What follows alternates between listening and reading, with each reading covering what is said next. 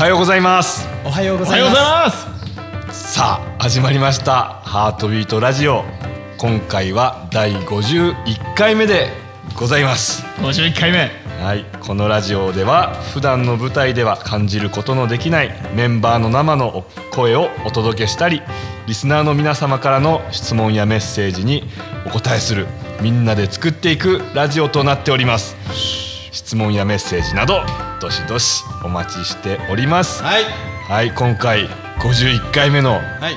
ゲストは前回に引き続き小松崎翔吾さんです。はいよろしくお願いします。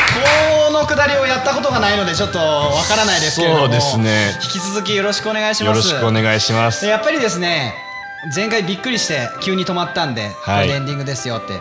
で今回51回目もう1回2人でっていうことだったんですけど、はい。せっかくね周りにみんないますのではい。あのこの台本担当のせいたくんね、はい。入っていただいて。三枝聖太です。花を添えていただこうかなと、はい。いや入りたい。もうね全然台本通りに進まないのよ。も う時間が足らない足らない、えー今回は僕も一緒にはい。入って3人で話したいと思います、あオッケー周りにいっぱいいるんでね人も、はい。なんか乱入してもらって。やってみようよ。やってみましょう。健太さんもどんどうん。ん回していいくからさ。行きましょう。回し注目ですよていくを皆さんはい。どんどん皆さんのお便りも紹介していきますんで、はい。楽しみにしててください。はい。はいしゃじゃあだん。だん健太さんだんだんそれじゃあ皆さん。行きましょう行ってみましょう。はい。ハートビートラジオ危ね そうなんかえ今ね。Q 分かんなかったですよね今。ちょっと逃し損ね。あ逃しそうだった。あ危なかったですね、そうなんです。もう一話しようとしてましたよね。なんかあ話さなきゃっていう気持ちが強すぎて Q を。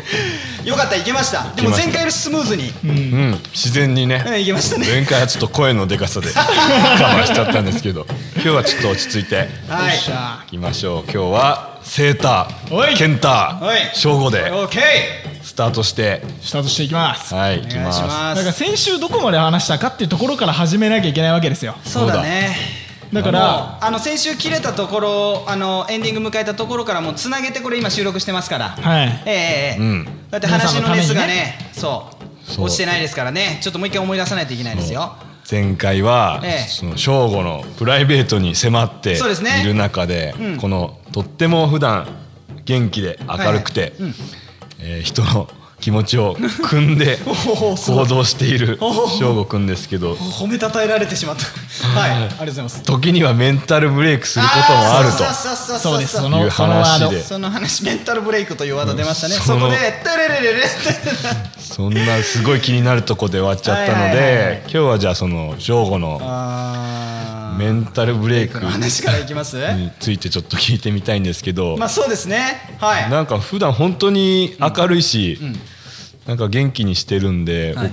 逆に僕は正吾、なんか疲れちゃわないのかなって心配になるんですけど、はい。確かに。やっぱり疲れたりすることもあるんですね。なんかこういうふうに明るくしてて疲れるっていうよりかは、うん。こう明るくしてたいので、うん。してなきゃいけないっていうよりかはこういう自分がでいて、はい。それを取り巻く周りのみんながこう笑顔になっていくことがすごく生きがいなのかなっていうのをうっすら感じてるんですけど、うん。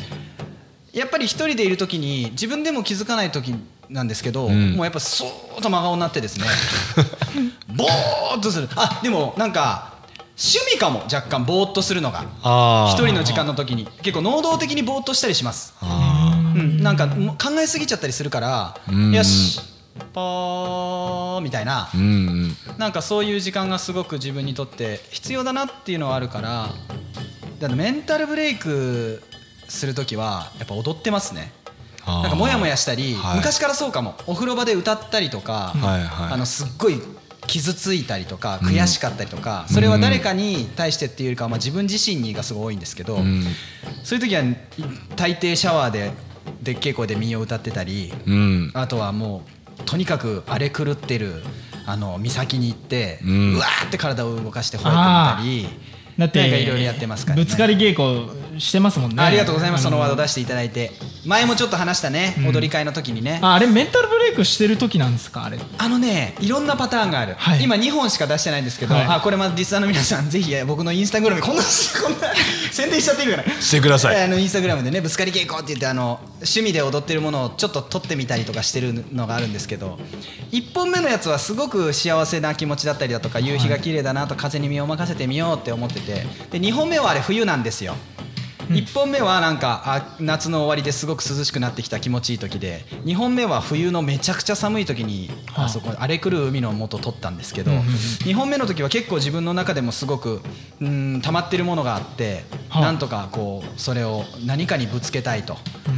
でなんか自然の力借りてそこにあの持ち去ってもらおうとえいうふうな気持ちもあの中にちょろっと入ってたかなと。で佐渡がすごい冬ってねうん。苦痛とするじゃないですか、うんなんかそういうところも自分の中で魅力的に感じて、はいはい。そこに身を委ねることですごい怖い気持ちがあるけどすっきりする部分もなんかあって、はい。自分のこううえーっていう部分を出したいっていう、まあある種それがメンタルブレイクっていうか自分のストレス発散の方法なのかなって思います。なるうんはいうん。でもそのまあ自然に踊らされるじゃないけど、うん。決めて踊るわけじゃないですもんね。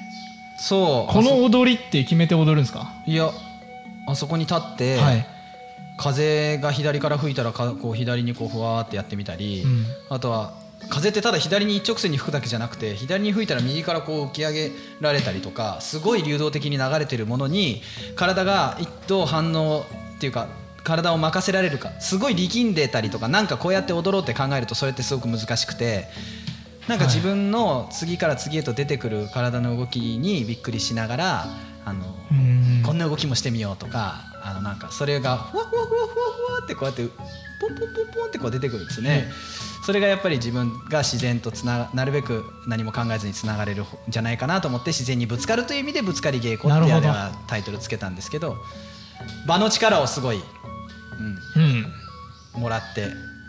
で今沢崎東大っていう東大でしか踊ってないんですけどそれ以外でも実は趣味でいろんなとこで踊ってるんですけどあんまりそんな取りまくりたいっていうわけでもないので、まあ、機会があったらねなんかいろんなとこでも踊ってるの撮ってもいいかなと最近は思ってますけど。なるほど。なんかそんな感じかな。うんうん。踊りはもうずっ古道に来る前から踊ったりもしてたの？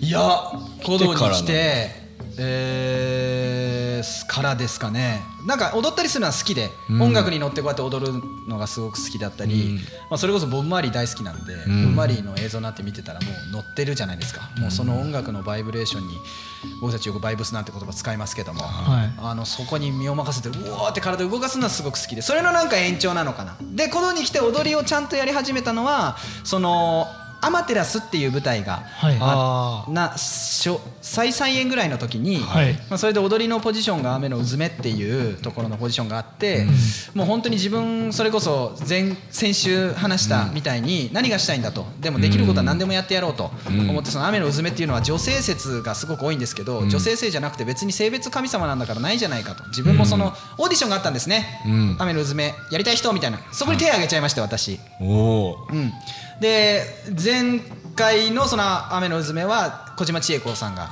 担当されてて、その千恵子さんの踊りをすごい研究したりあとは自分の中から湧いてくるものっていうのをそこで出してみるのも面白いんじゃないかなと思って、うん。そこで踊った時にあなんか見出して、まあ、その当時あの玉三郎さんが S だったんですけど玉三郎さんにいろいろ見出していただいてここに行きなさいあそこで勉強しなさいこういう気持ちでやりなさいとかこれは踊りっていうのはこういう成り立ちでできてるんだよとか、まあ、あんまりラジオで喋りたくないんですけど まあすごく大切なものをですね、うん。あの当時は本当にお世話になったというかいっぱいあの伝えていただいてそこから数年間ぐらいですね本当になんかあの玉三郎さんとが自分をこういろいろ鬱屈としてる中から、まあ、救い上げてくださって。うん。で踊りの稽古とかであの外に出向いて稽古したりして古道にまた戻ってきた時に太鼓にもそれがすごく生きてたりとかして、うん。なんかそういうことが自分をちょっとずつ作ってくれてたかなっていう、なるほど。なんかそういう印象です踊りに関しては。なるほど、はい。なんか男男性でそんこう踊りでガンガン。はい、あんまりなかった感じっていうかまあ券売とかねそういう芸能の踊りはあったけども、そうやって自由に踊りをもってして表現するみたいなのはあんまりなかったからすごく個性ですね。そう。だからなんか演目には上がらないんですよね、うん、でもでも僕はそれはそれでよくて自分のそのライフワークじゃないけど、はい。なんかそういう自分の一人の小松崎翔吾っていう表現者としてのなんかうん。一つだなと思って方法の自分を表現するとか太鼓もそうじゃないですか、うんうん。言葉じゃなくて太鼓。言葉じゃなくて踊りとか、うん。うん。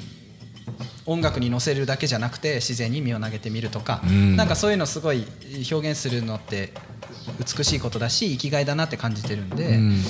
まあ、舞台にあ上がる時は結構ね最近はその佐渡の芸能をもとにしたりとか、うん。結構こうしっかり振りが決まってるものが多かったりするんですけど、うん。自分の活動がこれから先舞台にも生きてきてくれたらとか鼓動でそれを気に入ってくれる人がいたら嬉しいなと。今はね、何この人みたいな感じかもしれないけど、まあすごいそういうう流れになってくれたら嬉しいなっていう気持ちもあるし、うん。自分もちゃんとその適当な言葉じゃなくてしっかりとした言葉それは体の動きみたいな意味ですけど、うん。で喋れるように、うん、なっていくことがあー大事なんじゃないかななんていうのも思ったりしてますね。そうだね、はい。なんか「剣叩くゆ叩く」で前 EC あでやった時に初めて省吾も一緒に木神社でそうなんです。なんか炎天下の中そうなんです。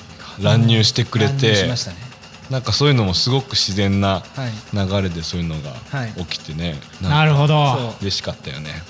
だんだんお。話が即興に寄ってきたんで。あ即興？あはいはいはいはいはい。今ね。うんうん。インスタグラムでメッセージ募集してるんで、はいはい。そっちのメッセージとか質問とか、あはいはい。たくさんお寄せいただいてるんでそっちの方も今即興の話出たんでね。はいはい。ありましたねあの即興の話多分あの聞きたいリスナーの方のためにちょっと、はい僕もお二人に聞きたいですからよくよくわかりますこのリスナーさんの気持ちが。あ嬉しいですいいですか？今から質問コーナー行っちゃって。いや本当にだって喋りすぎました健太さん。いえ。もうすぐあ喋っのあれですてください。よ。僕たちあのーあれです。10分ぐらい。本当はね予定では清太君の台本ではねあのもうすぐ質問コーナーというか皆さんからの声届けましょうってさっき打ち合わせしたんですけどさっき言ったのよ。また2人で喋りまくっちゃったんですいません。しびれ切らして清太君来てくれましたんではい。で進めていきましょう。行こう。えー行っちゃっていいですか？このまずどんどん行こう。1個目の質問いきますね。あどうぞ、はい翔さんのラジオパーソナリティ大好き。うわ。即興ダンスの際の気持ち作りや心の流れなどについて語ってと来てますね、この方見ていただいたんですかねいろんなものをね、だからさっきの沢崎のあのぶつかり稽古の話まあその踊りの時の気持ちの作り方もそうですけど、はい。でも音に踊らされるとか、はい。景色に踊らされるみたいな話とかあったじゃないですか、はいはい。どうですか？そうだね、はい。なんか視覚とか嗅覚とか聴覚とかいろんな感覚が触覚とかなんかそれをそこに当たってくる外側から当たってくる要素をどれを感じてそれを体に伝えていくか みたいな非常になんかそれっぽいこと言ってますけど好き勝手やってるだけなんではい。なんか気持ちの作り方っていうか心の流れっていうのはリラックスしてうん。うん何か自分が言いたい言葉があったりとかっていうものをちょっとそこにふわふわふわって乗せてはい「今日もお疲れ様だったら風の動きと「今日もお疲れ様っていうその「ふんふんふんふん」っていう音とかうん「今日」っていうものが「ワオ!」っていう音うんなんだから「今日もお疲れ様うわーって風が吹いて波がザーンみたいなこれで多分踊りのあれってできるかなっていうへ言葉もあるし自分の中から「ああいい匂いだな月が綺麗だ」っていう「ああいい匂いだな月が綺麗だ」右から風が吹いてきた。波の音も聞こえる。みたいななんかそういう風に体をなんか動かしてるかも。え言葉があったらそういうするけどその言葉が邪魔な時はその言葉をやめて「ああそうそうそう。そうザボーンみたいないろんな音が聞こえるよ。はいはいはいはい。だからそういうやばい。やいや大丈夫大丈夫大丈夫大丈夫。やばい感じになっちゃってる。やばい感じになっちゃってごめんなさい今日は深掘りしていく回だから。うん、深いとこ出しすぎちゃった。一応そういう気持ちでやってる。音？あ音が好きね。あなるほど、うん。そのだから健太さんとかは音作る瞬間の脳内みたいなのって何考えながらやってるんですか？やっぱいやー。無ですか？わかんないけどでもなんだろう。やっぱ自分は考えすぎちゃったりとか、い。なんかやろうとししてしまうことがあるからあんまり深く考えないようにしてます。なんかここなんていうのこの仕掛けを投げてやろうとかっていう気持ちとかもないであすか？そういうのも時々はやっぱりうんなんか最近はありますね。なんかやっぱりあ相手を気にしすぎてしまってもダメだけどやっぱり一緒にやってる時は何かしら影響し合ってややってった方が面白い。あそうですよね、のかなって思うのでなんかこう生まれるように仕向ける時もああります。だからなんかあのーケンタタクユータタクと一緒にこうで僕が踊るみたいなシチュエーションがうん。たまーに発生するじゃないですか、うん。ユータとかが「こまちゃん踊ろう」なんつってもうこまちゃんなんて言われてますけどもうん「こまちゃんちょっと遊ぼう」みたいな感じで、うん。あれやった時は自分でやっぱり自然の中で踊るのとは全然違うし2人の中のバイブレーションがすごくあるから、うん。の展開とか、うん。それを聞いて自分もゲラゲラ笑いながらそこについてったりとか、まあ、今これから僕は一人でそうやってやってるけどお二人でやっぱりああいうふうにアンサンブルとも言えないというか、うん。を超えたやっぱユニットでやってるじゃないですか、うん。もうす好きなものをぶつけ合うみたいな、うん。そこで生まれるもうワクワクのみみたいな、うんうん。なんかそれにこうがやっぱり羨ましい人多いと思いますよ。あの二人の活動っていうのは。でもなんか自分がやってるものとそれを混ぜるっていうのにたまにこうそういうタイミングで出会わせてもらう時は幸せだしうん。その時感じれるのは僕は自然の中ではこういう動きができるのに人っていう人が加わるだけですごく萎縮してしまったり、うん。さっき健太さんおっしゃってたみたいに、うん。誰かっていうもう一人同じ人間がいるとあちょっと硬直しちゃうなっていうのもまた面白くて、うんうん。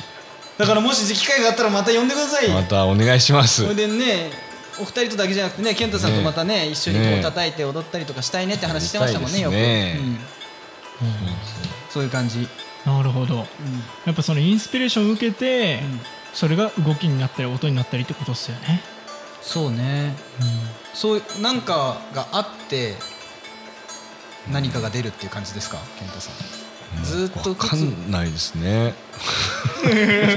わかんないですよね。でも 衝動みたいなのってあります？うん。グツグツグツみたいな、ね。うーっていうのってでもなんか確かにさっきなんかあった時にそのストレス発散みたいにしてこう自分に向かってる時っていうのはやっぱりすごくあると思うのでなんか誰かに見せるとかじゃなくあうん今結構そうっすよね。誰かに見せるとかじゃないっていうのがう結構僕が即興で「はい」って言われたら一番難しいのはやっぱそのリズムが出てくることとか、踊りの動きが出てくることは意外にそんなに難しいことじゃなくて、誰かに見られてるからやっぱ怖いとか恥ずかしいとか、そこが一番大きな壁だなって僕思うんですよね。ね。即興でこうなんかを吐き出す時なんかをこう、まあ、曲を作るにしてもそうですけどなんか自分の中からものを表現する時の一番の壁って、思いつかないっていうことよりも恥ずかしいとかちょっと怖いみたいなうんことって多いなって思うんですよね、うん。だからそれがこう自分に向かい合うことで解消されるのかもしれないんですけど、うん。そこがやっぱ一番尊敬すべきところというかうんうんそこを怖がらずにバンってできるっていうのがお二人すごいところだなっていつも思ってるんですけど、怖いっすよねでも。怖い。なんか古道の中ではね、うん。そ特に即即興っていうのはあんまりないので、うん。何にも決まってないとかっていうのはないから、なんかすごくやっぱり怖いし、結構失敗も多々あるというか、うん。なんか。いつも終わった後に うん。なんか。だから結構難しまだ全然つかめてない感じがして、あやりがいだからありますよね、だから興味があるというか。なるほど。うん。ーへえ。普段のそういう自分の他のみんなで曲をやる時とか。でもなんか、叩かされてるっていうこともすごく大きいし、踊らされて例えばこの踊りをやってください。この曲を叩いてくださいっていう中にも自分の中の動機というか、うん。踊ってくださいって言われたとしても何かがこうないとやっぱりうんうん。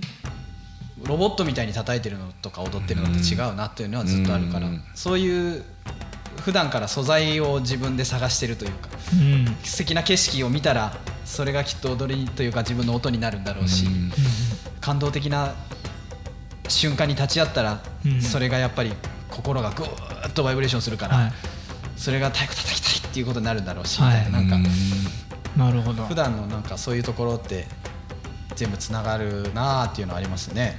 なんかあの演奏の中で僕ちょっと一個質問あるんですけど全員同時に踊り全員同時に叩くじゃないですか。同時に合奏するから。でもその主導権みたいな、うん。お俺の踊りについてこい的音というか、うん。俺の音についてこい的踊りみたいな、うん。そのさんまあゆうたさん健太さん翔吾さんっていて、うんそういうのってあどうなってんですか？それはやっぱもうそのライブ感？僕本当にまだだから健太くゆうたたくと僕は全然仲良くなれてないなって感じなんですよ。あのねゆうた全然見てくれてないのね僕のこと本当によく見てみてください本当。でもゆうた別に見てなくても次2人がどう行きたいかっていうのは僕はシンプルに健太くゆうたたくのファンなので好きなフレーズいっぱいあるんですよ。で来たらあこれ来たなって言ってそれに体を動かしてて。うん。でそれでパッて見た時に意外と感じてる時ともう好き勝手やってる時と、ん。まあそれをだから取られてるものをみんなが見てるっていうだけでこうしようああしようっていうのは多分健太さん裕太さん裕太さんだって健太と裕太の中では結構ありますよね。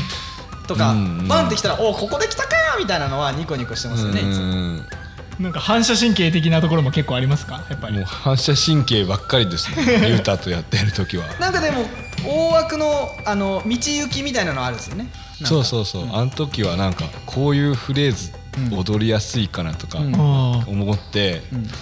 なんか一人で撮ってはい。正吾にこれ踊れるかなとか言って送りつけてでそこからこう展開させて収録したんですけど。そう EC のね去年のあの踊りの時は。うん。それがケンさんがこういうのどうっておめちゃくちゃいいじゃないですかみたいな。でそこからユータのあい色も入ってはい。やってたんですけどだからここでこういう風にしようぜっていうアイコンタクトっていうのはその時点ではもう必要ないっていうか、はうん、そうなったらそうなるしこうなったらこういくし、ああ。もうみたいなの。あずっと引き出しの鍵は全部開いててあうん。わってきたらどの引き出しが「えっ?」みたいな。はわわっパッパッパッってこそういううことなんですね。反応していくのが楽しいみたいなうん。感じだけど、なるほど。うん、ありがとうございます、ありがとうございますありがとうございます。なんかこの質問いい質問来てんなみたいなのあったらお二人の方でなんかありませんか？そうですね。あのー皆さんからのね。そうです。お寄せいただいたもののは前、い。そうだないろいろいただいて本当にありがとうございます。何歳から太鼓を始めた和太鼓を始めたんですかっていう質問。これ簡単に答えられますね。中学2年生頃から始めました、うん。何歳かな？え中学2年生なんですか？そう中学2年生に太鼓の時に太鼓と出会いました。それまではでもなんかジャンベ叩いたりとかあ。どっちかというと。でうちの父さんがねドラムで仕事してたりとかしてたんで音楽にはずっと囲まれて生きてきててはい。なんか辛いことがあったら音楽には救われるような、えー錯覚を覚えれるぐらいの音楽少年だったんですけど、うん、和太鼓に出会ったのは中学2年生の時ですね。へそれまでサッカー小僧でした。えなんで音楽に囲まれててサッカー小僧だったのに突然和太鼓にしたんですか？なんかね。ジャンベもあったはずなのに。そうなんですよ。でドラムもあったはずなのにね。うちのでこのねあのーうちのお父さんの今話しましたけれども、はい。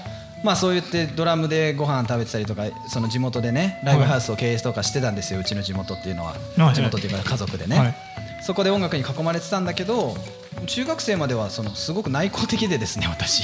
恥ずかしい。いいです 自分ねで言うのも。めちゃくちゃ人見知りで人前で何かするときに脇汗とかデコ汗半端なくかきながら 声震わせて歌うような。ただでもなんかあの学習発表会とか好きであの歌うことも好きだったけど人前で歌うことが非常にですねはい苦手というか緊張しちゃってキーとかもバンバン外しちゃって上がっちゃって、っていう感じだったんですけど和太鼓その中学2年生の時はサッカーとかやってたんだけどなんかうーんもやもやしてて。はいうまくいかなくて、はい。僕成長期すごく遅くてボーイソプラノでね身長が1人だけ伸びなくて中学2年生って言ったら成長期ですよ皆さん、うん。どんどんどんどん背が伸びていって体の当たりも強くなっていってで僕は足も速くならなければ背も高くならないし、えーシュートの力も強くならないと。それでなかなかスタメンにもなれない。ってちょっとあのやさぐれてたんですよ。うん。うん、で中学そう二年生で。ちちっちゃくて丸っころいからね。丸っころい。えー丸っころい。丸っころかったから、はい。周りからもこういじられとですね、はいはい。精神的にもそんな免疫なんてのはまだついててない頃で、うんうん。何していいかわからんみたいな感じでぶすくれてましたら、はあ。両親の方がですねいろいろまあ違う世界も見たらいいんじゃないかということで、はい。えー和太鼓っていうところのサークルっていうか、うん。団体とゴスペルのサークルの2つを紹介しましてそのその時点でそのうちの親どどういう選び方をして和太鼓オアゴスペル。和太鼓オアゴスペルを選べっていうのはどういうことなんだと。はいはい。後になって分かったんですけどつながってましたね。ゴスペルは民謡だったし和太鼓は本当にあの打楽器っていうところでのうんいい経験になったしっていうね。まあだからそういうことがあってまあなんとなくやさぐれたまま始めた和太鼓の魅力に取りつかれ、はい。えーサッカー少年だったものがだんだんとそういう表現というものに気持ちよさを覚えはあ。えーこっそりゴスペルも実は通って二足のわらじでやり始めたりなんかして、へそうなんですよ。それで高校生になった時に演劇に行っちゃったんですよ。おおお演劇に行ってできたこのあ心を裸にする方法を手に入れてしまいまして。うんメンタルブレイクもしてましたけども。うん。まあでもそういうなんかわーっとオープンにオープンマインドで表現するっていうことってすごくお芝居ってとても大切だったりだとか。あとはその楽しいだけじゃなくて非常に悲しい自分のメンタリティを作ったりだとか。あとはこう内臓をぐちゃぐちゃぐちゃっと動かして涙を流したりだとか。うん。なんかそのお言葉からじいろんな顔の表情だったりだとか。あと内臓の作り方とかっていうのをすごい演劇の時に気持ちよさに気づいて。はあすごい。古道来るうーか演劇の道に行くかみたいなすごくうん。迷って、へえそこまで行ったんですね。うん。で古道に入ろうと思ったきっかけは何ですかってこれ質問来てますから、はい。このまま話しちゃうんですけどしてください。大丈夫時間。お願いします。あ大丈夫ですか、はい。でそのままその古道あの演劇に行くならば富良野塾っていうね倉本総先生のや立ち上げていたそのそ塾があるんですけれども、はいはい。そちらにまずは電話をかけましたらあ、ええもう塾は閉塾されましたとあ。今年でなんだええー！みたいな、ええそこも研修所とすごく似たような環境だったんですけど、で、えー、と古道の研修所っていう2つ。それは太鼓の会長に勧められましてこうポンと、うん。で古道はそれこそ高校生ぐらいの時からアースセレブレーション通って見てたんですけど。はい。でうわーすごく輝いてる人がいるな羨ましいなそこの場所に立ったら絶対気持ちいいだろうなって思ってたけど自分にとっては非常非常に辛い道だろうなと研修生活というのは。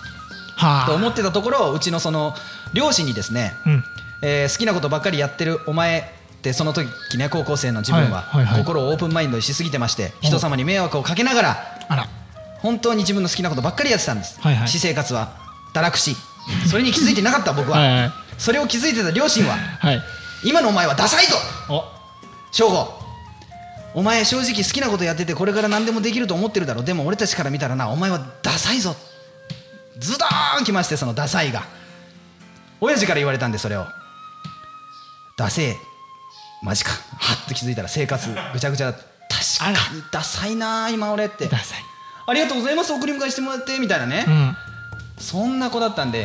でどうしようって思ってた時に母さんが今のあなたにはどんなに挫折しても起き上がれる土台が必要だと、うん。その土台には今あなたが一番嫌がっている古道研修所っていうところにその要素は全部入ってるから。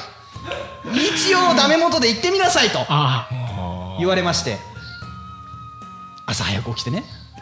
構成施設みたいなそう。捉え方。そう舞台に本当に父さんがその舞台の道っていうか人人様の前で何かを表現してお金をいただくっていう仕事をしてた父さんの背中を母さんはずっと見てきたわけでその苦労とか挫折してる姿も見てたわけでそれを見てた母さんはそういうものが本当に好きで本気でこれをやるんだったら今のあんたにはこれが必要だよっていうふうに。もう母さんすごいっすね。いやありがとうお母さん本当にって思ってる。届いたな今の間で。届いた今の間で届いた。今の間が届かしの間。いわきまで。ありがとう。お母さん本当に。お父さんダサいって言ってくれてありがとう。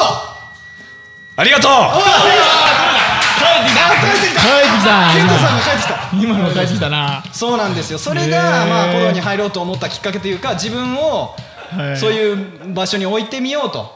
で入った研修所は予想通りいやー大変だった大変だった。うんでも大変だったからっていうか大変なことを求めに行ったからあのみんながというかいろんな人が悩むような鼓動で太鼓叩きに来たのにこんなことするはずじゃみたいなのじゃなくてこれこれこれこのきつさを求めてきたんですよ。だって俺ダサいんだもんっていう感じで研修所を送って。なんかプラスで捉えられたのすごいっすね。そうなんです。それを自分に本当に暗示念じてた。あ俺なんかじゃなく俺なんかなんか騙してたずーっと騙してた。騙しでも研修生1年生の時に騙し騙しやってたものがやばい、そろそろ。本当にメンバー目指すのかどうかみたいな感じで思った時にそこで出会ったのはそれこそそれも後輩なんですよ。ブラジル出身の後輩。はいはあ海藤洋平ってやつが入ってきまして、はい。その人はどんなにネガティブなこともポジティブにすれば生きていけるっていうはあラテンの血の中で育った彼に非常に人生の生き方のお面白さというのを教わりまして今に至るだいぶ飛ばしちゃうけど今に至るという感じ、おうん、あ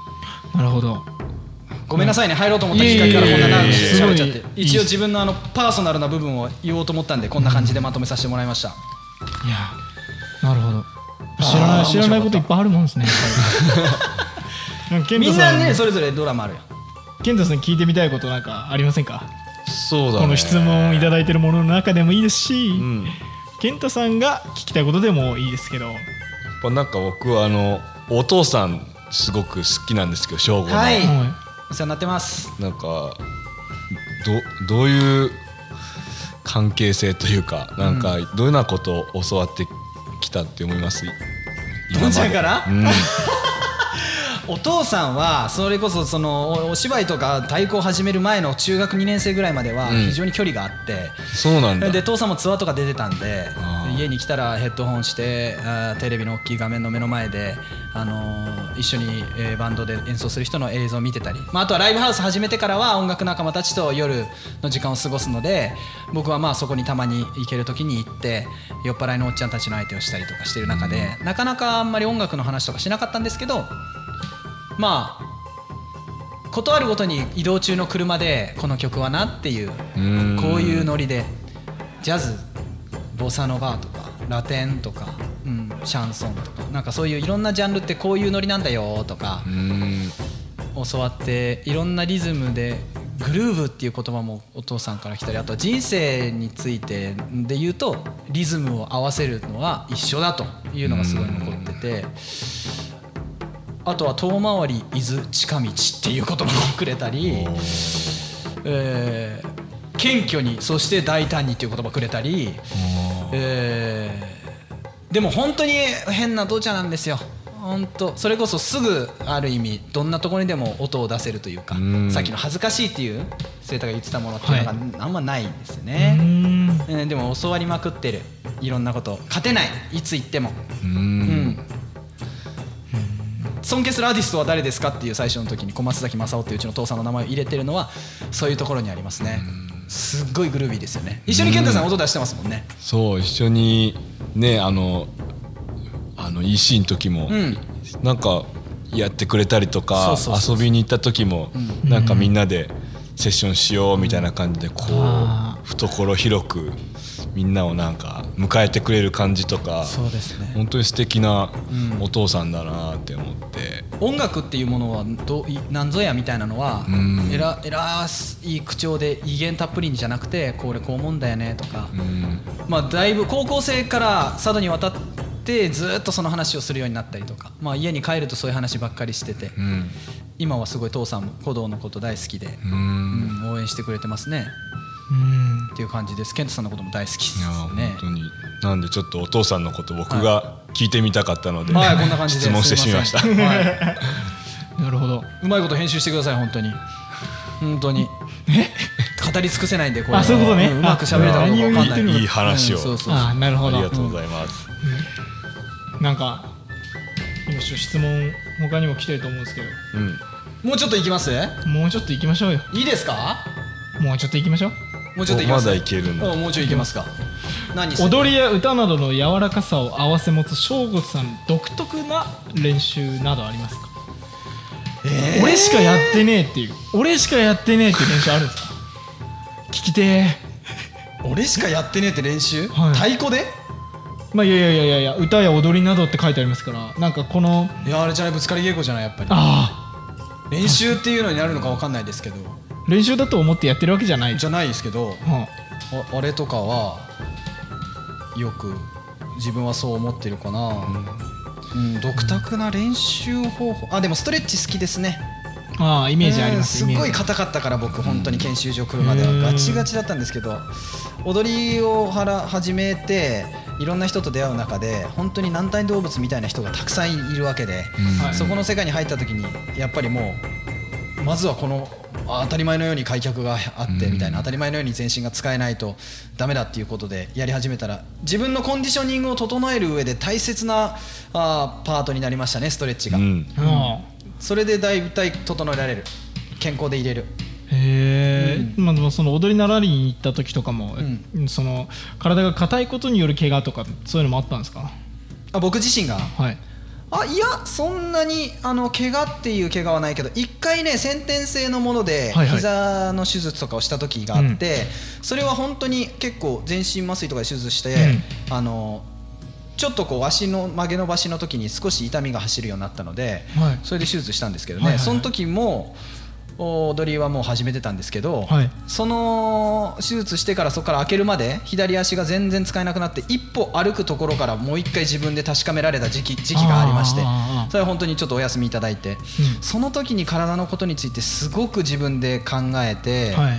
あの考えてっていうのは研究とか、体から教えてもらうことが痛みを通じてあったのではいそれも大きかったかな。なるほど。だからとっても普段歩く時に絶対あの鏡に映るっていうかガラス張りになってるお店の脇の時は 自分でパッて横見てあチェックして。あごめんやばいもうちょっと今肩あ ごめんっていうのは自分にごめんって言ってました。なるほど。なるほど理想の自分に対してごめんって言って。ちょっと今後前落ちてるわとかなんかそういう癖がついちゃってるんで若干普段街で見かけると危ないやつかな。そんな感じかな。な練習っていうのはまあはいはい、練習。所作事が多いかな太鼓以外で言うと、なんか翔さんが僕がちょっと体パキみたいな痛めちゃった時もうん。翔、さんが、あの痛みは体からのサインで、うん。で怪我したり痛みがあったりした時にこそ初めて、うん。体のこまごました部分まで、うん。普段意識していなかった部分にまで神経が行き渡らせれるようになるんだぜと。うんうんうんいうのを言ってくれたのをきっと翔さんは覚えてないでしょうけど、言ったかもな。いやそれと今そう思ってるから。そういう経過去がありうん。それがあり。すごい教えてくれる痛みは。なんかありません？ケントさんもなんか、うん。あります。すごいケントさんも体柔らかいけど、うん。僕もしょっちゅう怪我するんで、はい。そういう意味では。なんかやっぱりそういう時に自分の悪い癖とか、はいはい。なんか学べるよってうん教わったことがあって、はい、なんで。ケントさんも結構ストレッチしてるなんかこううーんと一般的な開脚とか肩回したりとかじゃなくて股関節をこうなんて言うんだろうかピンポイントでこうぐるっと回したりとか、うんそのまあなんて言うんだろうかイメージですけどなんか大太鼓に特化したストレッチじゃないですけど、うんそういうのしてる印象ってすごくあるんですよね。確かになんかそういうのを自分でやっぱり痛めたりとかした時に、はいそれをなんか補うみたいなトレーニングとかやっぱすごい勉強あして今でもやってる感うじですね。そうなんですね。痛めることやっぱあるんですね健太さんも。あります。僕はもう結構いつも痛い時。酷使しすぎなんじゃないですかそれも。でもだいぶ減ってきましたなんか。ううん、理にかなってくるとってことですかね。うんなんか改善されてきたと思う、結構やっぱ体のこと考えますよね常に。いろいろ、うん。そういう話もしますよね。するする。ここがどうとか、うん。あの人はやっぱここが動いてるなとか、うんうん。あの動物のこの動きすごいなとか、うんなんかいろいろそういうのマニアックに話すのも好きですね。うん、そうですね。はい。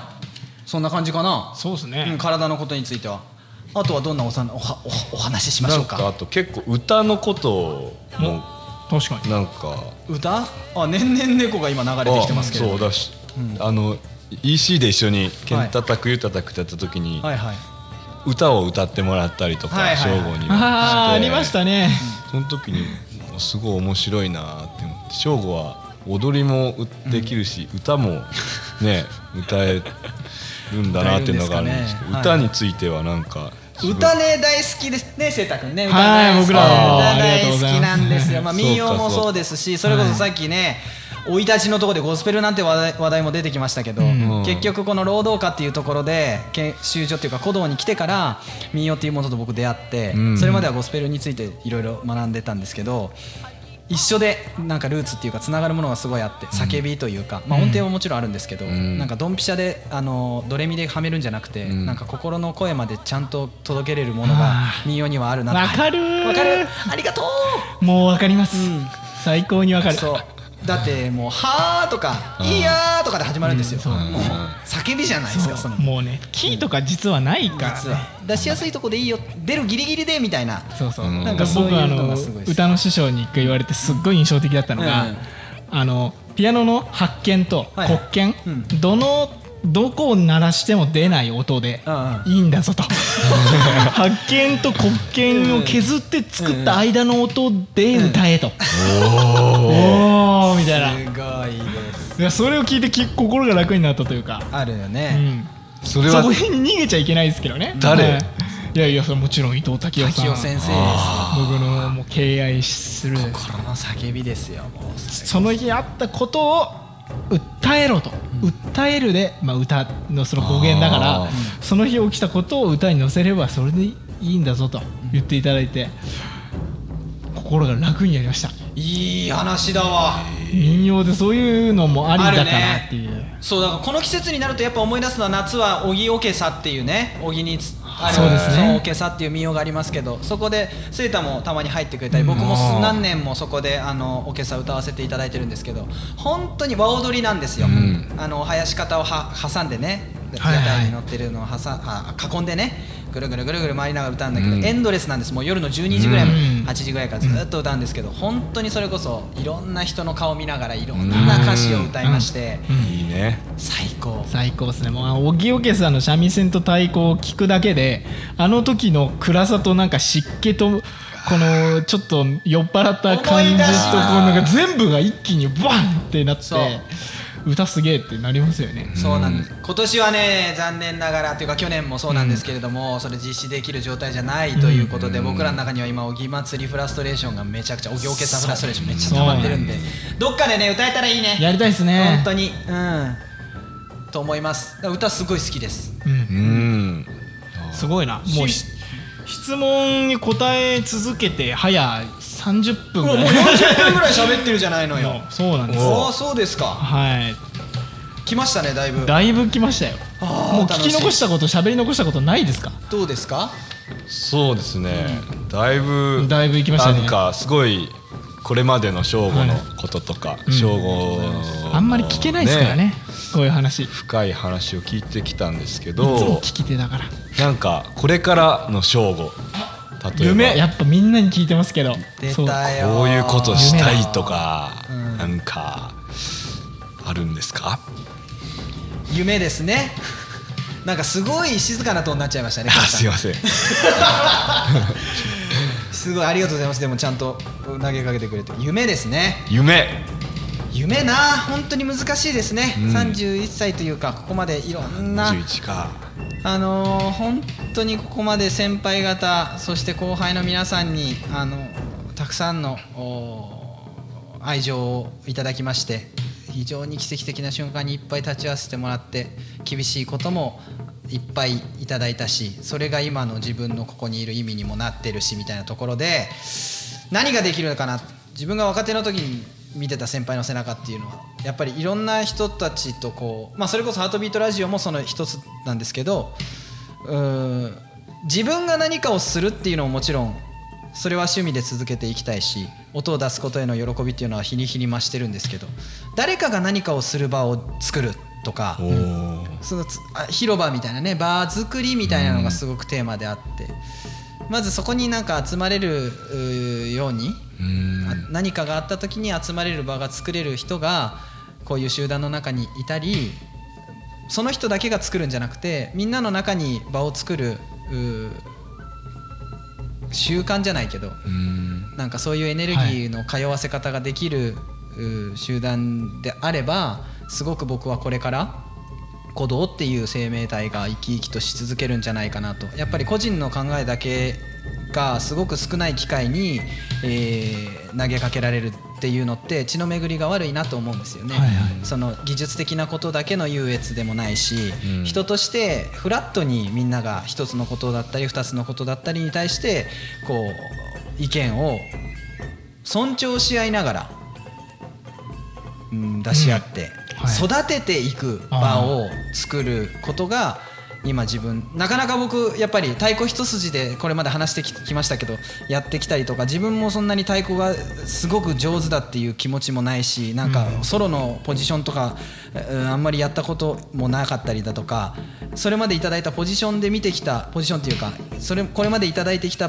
自分の置かれてきた場所で見てきた景色っていうのはいろんな人がやっぱりたくさん意見を交わしてものを作ってきて自分もその中に入ってっていうことが非常に僕にとって財産だなって思うから今度これからは自分がそういうものを作れる人に、うん、なったらいいなと。それは古道でもそうだしそれ以外の、うん、いくつも軸があっていいと思うんです、うん。自分の人生の軸があってもいいと思うし古道っていう軸があってもいいと思うしうんそれ以外の、うんライフワーク、うん、でもそうだと思うんですけど。なんかそれが夢っぽいなーって自分では思ってますね場作り。うんうん。かなどう思いますか？そうだね。なんかやっぱ省吾ってすごい人柄がねね。みんなにやっぱりはい。愛され、いじられ、ん。だからなんていうか省吾という人をさこう中心にっていうかそこに集まってくる人が絶対すごくやっぱり多いはずだから、そうなんかそういうものが。まさにこのラジオも。うんみんなあのポジションやってみたいって言って翔さんのポジションやってみたいって言ってパーソナリティにうん。どんどんなっていってますからね、そんなことないよだって。いやーほんと。そんなことないよ。本当にすごい顔してるけどね。そんなことないよ。まだやらせてでも。もちろんですよ。ね。いや終わりの終わりの空気なんか終わりの空気みたいなこれ。もうパーソナリティ。50回目にしてラジオ卒業みたいな。何これ。おつお疲れ様でしたじゃないです 拍手じゃないの。いやーよかった。そろそろエンディング。そうですもうエンディングっぽくなってるんじゃないですか、うん。だんだん来るよ。うん、エンディング来るんじゃないですかこれ。どうすか？あでもうん。まあなんかすごく省吾のねキャラクターをすごく改めて感じてうん。なんかすごくこれからが僕は楽しみだなと思いましたしなんかぜひまた一緒にやりたいですね。ね。最近ね一緒に音出すのがあれですけど、EC とかね近づいてきましたしはいそうですよ。これからねいろいろ舞台が、うんあー夏秋とうん。続きますんで、はい。ええリスナーの皆さんもねいろいろこう楽しみにしててほしいなと、はい。このまあ秋から始まるまあわらべの、う旅であったりだとか、うん。えーそれこそお40周年記念ですね、はいそれですよぜひ。あの16日にですねあの40周年記念第2弾ということで、えーチケットが発売となります。古道とお東京交響楽団命、ね、発売になりますので、えー皆さんもそちらもチェックしてほしいなと思うしまあこちらの作品それこそこのあのラジオの形作りをしてくれたレオ良太郎ね池永レオ良太郎の世界初演となる舞台っていうのはこれそうっすよ。頑張ってやってますから。すごいよ今まさに作曲。です作曲頑張ってますしね。それに加えてモノプリズムですね。石井真紀先生の作曲、はい。まあ、5年ぶりにやります。はいで40周年を節目にですね私たちだったりだとか全世代がですね新しい創造への扉を開くはい。そこを挑戦していくと。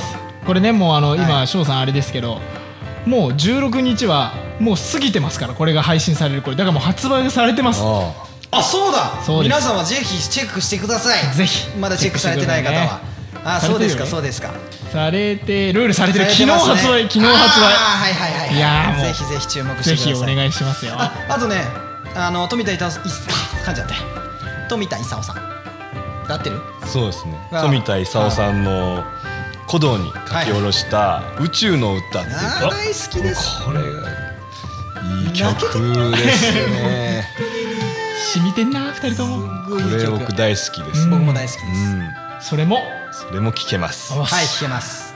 本当に。ぜひ。贅沢な。お二人ねうん。出演されてますから。はい、ぜひ劇場で皆さんとお会いそうですよ。活動を続けていきますから引き続き応援よろしくお願いしますって本当に思ってます。この、おラジオを通してで皆さんとこうやってつながれてることを非常に私嬉しく思ってるしはい。リスナーの皆様のおかげで続いてるわけじゃないこの50回っていうものが、はい。うん。だからなんかあの、まあ、まとめになっちゃいますけれども、はい。